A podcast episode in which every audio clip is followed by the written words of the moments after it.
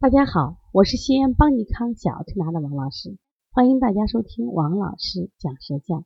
今天呢，我分享的主题是舌两侧有溃疡，该如何理解？那是要想理解这个两侧有溃疡，我们首先要进行什么呀？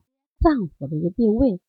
在舌上理论里边，我们划分的时候是心，舌前为心肺，舌中为脾胃，舌两侧为肝胆，左肝右胆。那么舌的后区又为什么呀？肾、膀胱、大小肠，就是我们常说的下焦区。那么它的病理特征呢？如果在哪个位置，那我们就反映到哦，是这个脏器出了问题了。那我们来一起看看这个小男孩的舌象啊，什么感觉？我们看到的是他的舌的右侧啊，竟然出现了一个什么呀？烂疤烂地方，是不是就有了溃疡了？那么大家分析呀。这个位置是不是刚好在什么呀？我们所谓的两侧的肝胆区。那么肝胆区有溃疡，往往是体内什么呀？肝胆这个疏泄的不好，湿气郁结化热，形成了这种溃疡。而且你仔细看他的舌苔腻不腻？整个舌苔腻，所以他舌苔腻应该是身体的肝胆疏泄不好引起的这种气滞，气滞时间长了就发热。所以说遇到。舌两侧有溃疡的，我们考虑肝胆；如果舌尖有溃疡的，我们考考虑什么呀？啊，心。如果舌中有溃疡的，考虑谁？考虑脾胃。如果舌后有溃疡的，一般我们考虑肾虚。但是我发现舌前和舌两侧有溃疡的时候比较多一些。那么我们调理思路是不是自然就出来了？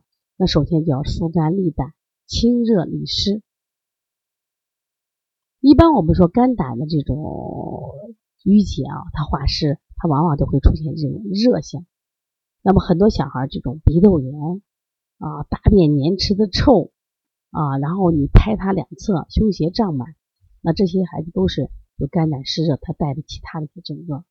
你像搓摩胁肋呀，敲打肝胆经呀，这按揉太冲行间呀，推机门啊，清小肠，都是帮助上利湿的。当然了，在做利湿的时候，我希望大家一定不要忘了扶正。这些孩子，你看体内有湿气的话，脾功能都弱了，脾胃湿所困，所以说把补脾肉、助三里、摩腹、捏紧也要加上，这样的话孩子体质会更好。像这个孩孩子有湿气的孩子，尽量少吃什么水果，因为水果偏甜偏黏。